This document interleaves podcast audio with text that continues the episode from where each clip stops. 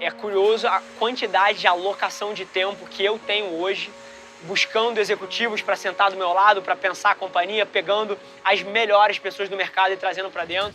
Fala pessoal, Rafa aqui, seja bem-vindo a mais um episódio da nossa experiência em áudio, onde a gente compartilha com vocês conteúdos sobre marketing, venda, gestão, negócios, tudo que precisa estar no playbook de alguém que está nas trincheiras construindo o seu sonho. Então, antes da gente começar, queria te contar um segredo. Ia significar muito para mim saber que você está tirando o máximo desse conteúdo, então não se esquece de tirar um print da sua tela, postar nas stories e me marcar para eu saber que você está ouvindo.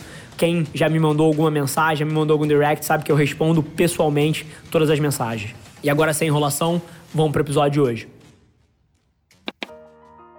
Eu acho que VR e AR são duas tecnologias que estão muito longe do consumidor ainda, cara. Por exemplo, voz me deixa muito mais animado porque eu já vejo, eu entro nas, nas casas, e, e, de verdade isso, eu vejo, assim, muita gente hypada, a gente tem a porra do VR ali, mas eu entro nas casas hoje em dia e eu vejo Alexas, eu vejo o Google, assistente do Google, e tirando a parte dos devices, tá aqui também. Tá. Então você consegue usar Alexa aqui, você consegue usar assistente do Google aqui, e mais da metade das buscas já são feitas por voz. Então assim, isso me deixa super animado. Quando eu olho para VR e para AR, eu não vejo a mesma coisa. Porque, cara, se a gente fosse olhar a agência inteira aqui para trás, ninguém tem um aparelho de VR. Você tem? Tem. Tem VR?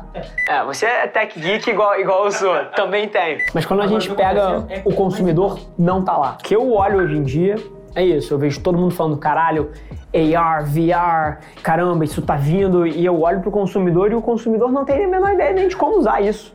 Em compensação, eu já vejo as pessoas usando Alexa. Os seus filhos usam. Eu uso. Então eu já vejo as pessoas. Aquilo ali, cara, eu que sou geek de tecnologia, eu comprei aquela porra, eu não uso. É o que você falou. A barreira do hardware tá muito ruim para eu conseguir integrar isso na minha vida. É diferente de um, de um smartphone que tá aqui no bolso e que é o hardware que eu mais uso hoje em dia, ou de um AirPod que está no meu bolso também todo dia. Então, eu acho que na parte de AR, VR, o consumidor está muito longe porque o hardware é uma barreira, mas áudio me deixa muito animado porque na hora que isso aqui vira um hearable, e que está conectado com uma Siri melhorada, e na hora que o anel pega, enfim, o que, o que quer que tire a barreira que consiga integrar isso na vida do consumidor. Aí o negócio me anima. Mas AR e VR para mim tá muito longe. Tá assim, 3, 5 anos na minha visão. Voz me deixa super animado, porque eu já uso. Do estratégico aqui, caindo bem no tático hoje, uma das coisas que tem dado muito resultado lá na agência é impactar dentro do YouTube pessoas com base nas pesquisas que eles fazem dentro do Google. Então cai bem nessa parte de marketing de interesse que você citou. Pensa nisso. É um discurso muito fácil de falar. Assim, ah, vamos focar no longo prazo, vamos tomar as atitudes que valorizam a companhia para frente. Mas no fim do dia, se os incentivos estão desalinhados, cara, as pessoas vão tomar decisões erradas. 90% das empresas não dão esse passo, não tem o culhão, não tem a coragem, justamente porque o compro dos executivos, na maioria das vezes, está atrelado a metas trimestrais Total. de curto prazo que impedem essas empresas de criar, muitas vezes, modelos disruptivos que vão sim fazer você perder 2% nesse quarto e 1% no próximo quarto. Mas depois vem o up. E, na minha visão, o que eu observo é todos os dias os executivos deixando esse modelo de lado, porque não podem sacrificar esses 3% nesse quarter, mas perdendo 2% ao ano numa morte lenta que daqui a 10 anos torna a companhia do cara totalmente irrelevante. Cara, as pessoas caem nessa falácia cognitiva, cara, de como é que eu faço o que foi relevante há 30 anos atrás voltar a ser mainstream. E é impressionante que em todos os mercados essa é a narrativa que eu escuto, quando na verdade, cara, é muito mais sobre você acompanhar o consumidor do que você tentar impor o que você gostaria que fosse verdade no mundo. Kickoff do dia aqui, partindo para um café da manhã com um amigão meu, executivo grande de mercado, compartilhar um pouquinho de visão, roubar um pouco do que ele tem visto também, sempre bom para começar o dia, para terminar a semana algumas coisas que ficaram dominando a minha cabeça nessa semana aqui. Cara, cultura corporativa trazer gente boa para o time. E é curioso observar, né? Lá atrás, quando a Avelar estava crescendo pra caramba e tinha, sei lá, 20, 30, 40 pessoas, eu sinceramente atribuía muito do sucesso e eu conseguia carregar nas minhas costas o piano de muita coisa lá dentro.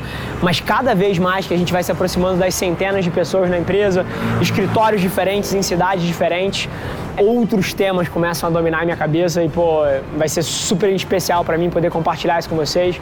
Então, essa semana foi uma semana super triste e ao mesmo tempo super importante lá na agência, em termos de cultura corporativa. Tivemos que deixar algumas pessoas se separarem da gente por conta de divergências fortes de visão e a gente não pode aceitar isso dentro de uma empresa. E número dois, trazer gente boa. É curioso a quantidade de alocação de tempo que eu tenho hoje buscando executivos para sentar do meu lado, para pensar a companhia, pegando as melhores pessoas do mercado e trazendo para dentro, porque está muito claro para mim que você não chega no tamanho que a gente quer chegar se você não tiver a melhor equipe, o melhor time, as melhores pessoas sentadas do seu lado. Então, alguns dos temas que estão desproporcionalmente na minha cabeça aí. Vamos nessa. Bem interessante. Até já compartilhei com vocês. Foi pro TikTok ou foi pro Instagram? Acho que foi pro TikTok a rotina matinal, né? Uhum é, lá no TikTok o que eu faço todos os dias de manhã, mas estamos aqui 8 horas da manhã, acabei de passar pela minha rotina matinal. E uma das coisas que eu faço é pegar um pulso de cultura, né? Entender o que aconteceu nas últimas 24 horas, que eu eventualmente perdi no social, porra, nas coisas que tracionam a opinião das pessoas e os consumidores na rua, então é uma coisa que eu sempre faço de manhã. Eu tava de manhã batendo o olho em algumas coisas de Big Brother e é muito curioso quanto tem gente confusa aí fora e eu tô zero confuso. As pessoas estão pegando o Big Brother para exemplo de como a TV não morreu. E, e, é curioso que o motivo que o Big Brother tá tão na cultura e top trending hashtag no Twitter e pô, todos os memes de TikTok, todos os memes de Instagram e todo mundo falando sobre as pessoas dentro da casa, não é que a Globo venceu. É porque eles pegaram pessoas que são culturalmente relevantes para dentro dessa edição. E isso insere o negócio dentro da cultura. Então é muito curioso, eu tô vendo muita gente que eu admiro o ponto de vista em tantos lugares, falando que o Big Brother é o exemplo que a TV não morreu, olha só como vocês estão errados, e é absolutamente o inverso. O que deu relevância cultural pro Big Brother foi justamente pegar pessoas da internet, pessoas que são relevantes culturalmente, que formam opinião aqui no mundo, como Pyong, Boca Rosa, dentre outros, e colocar dentro do ambiente. Então, a atenção das pessoas estava nessas pessoas e na hora que elas são colocadas na casa, a casa se torna automaticamente relevante. Então, super curioso observar um pouco dessa confusão. Eu sei que historicamente é, eu vou ser provado correto, mas é interessante observar enquanto o mundo ainda está mudando, ainda está no meio do shift, o quanto as pessoas ainda confundem causa e consequência. É muito interessante.